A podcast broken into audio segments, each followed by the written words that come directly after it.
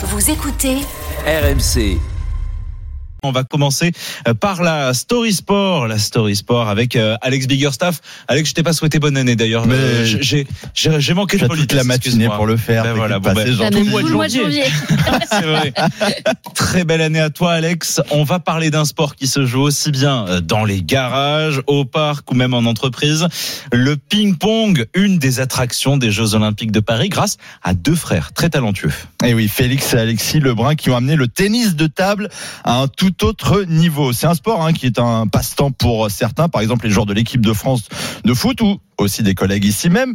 Mais pour d'autres, il est la clé vers une médaille d'or olympique. Le ping-pong à la côte en France avec 6 millions de pratiquants et plus de 210 000 licenciés et un nombre qui ne cesse de grimper. Et puis il séduit aussi beaucoup les jeunes. Il représente plus de 50% de ses pratiquants et licenciés. Parmi eux, les frères Félix et Alexis Lebrun, 8e et 23e mondial. Bon, il y a quand même des chiffres qu'il faut dire ce matin. Félix, il a 17 ans. Alexis, il a 20 ans. Début 2022, il ne figurait même pas dans le top 750.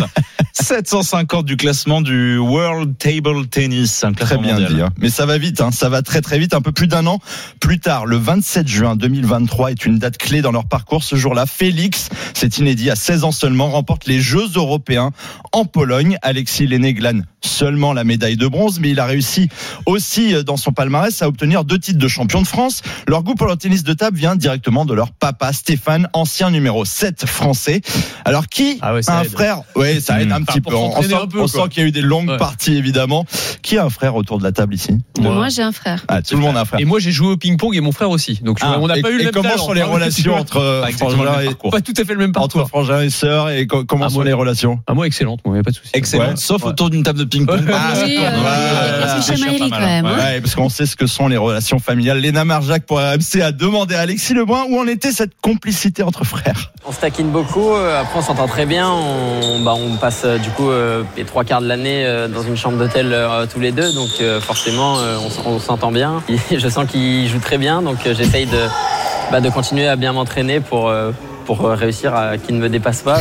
oui, le grand frère bon, est plutôt mesuré. Alexis, il a un peu plus de sagesse aussi parce que Léna Marjac a posé la même question.